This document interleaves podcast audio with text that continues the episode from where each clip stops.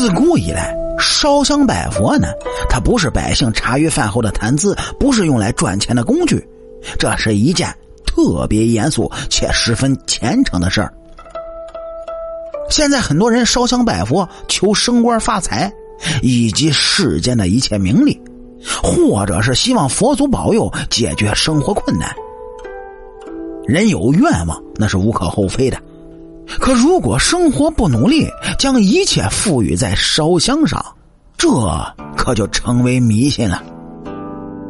随着时代变化呢，烧香拜佛虽然是神圣的仪式，却也变成了日常生活。因为这世俗的目的太过强烈了，所以呢，就在民间衍生出了一句嚼之有味的俗语，叫“烧的香多”。惹的鬼多。就这句俗语而言呢，烧香拜佛人的思想中必然是存在神佛的，必然会衍生出鬼怪。哎，因为两者属于同一范畴。这烧香呢，很容易存在神鬼共治的情形。在许多古籍当中，记载了许多烧香招鬼的传说。但是这科学研究表明，所谓的神鬼只存在于人们的脑海之中，世间呢是无鬼的。所谓闹鬼，完全是环境和心理作用导致的。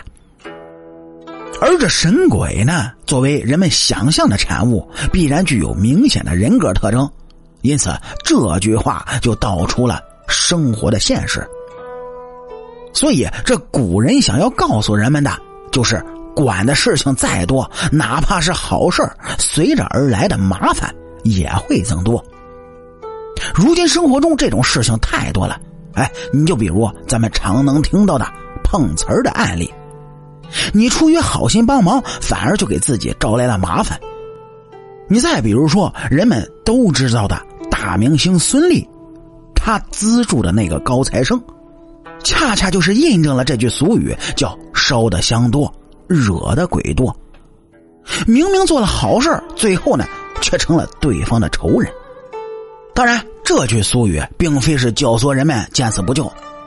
在帮助他人之时呢，哎，您各位不妨先问问自己：你支撑得起你的爱心吗？你能负责到底吗？所谓是生米恩，斗米仇，没有等价交换的帮助，那只是单方面的付出。久而久之呢，便会形成惯性，令对方觉得是理所当然。等着惯性停止之后呢，对方会不习惯，和享过福就吃不了苦，它可是同一个道理。相信您各位哎也有过这种经验，是只要帮了开头呢，可能就要一路帮到底，美其名曰是帮人帮到底，送佛送到西。如果半路终止，反而就会遭到埋怨，之前的一切付出就被当做作秀、假把式，各种的闲言碎语也就是扑面而来了。这时呢，可能是碍于舆论的压力，可能会妥协，是继续帮忙。但是啊，人心不足蛇吞象，这贪婪就像潘多拉的盒子，一旦打开，那就无法停止。你望不到终点在哪儿，更不知道帮到什么时候是个头哪怕是送佛送到西，也是有终点的。所以，如果你没有足够的时间、精力和强大的内心，不要轻易去帮助任何一个人。就像孙俪的例子一样，结果和你的初心往往会背道而驰。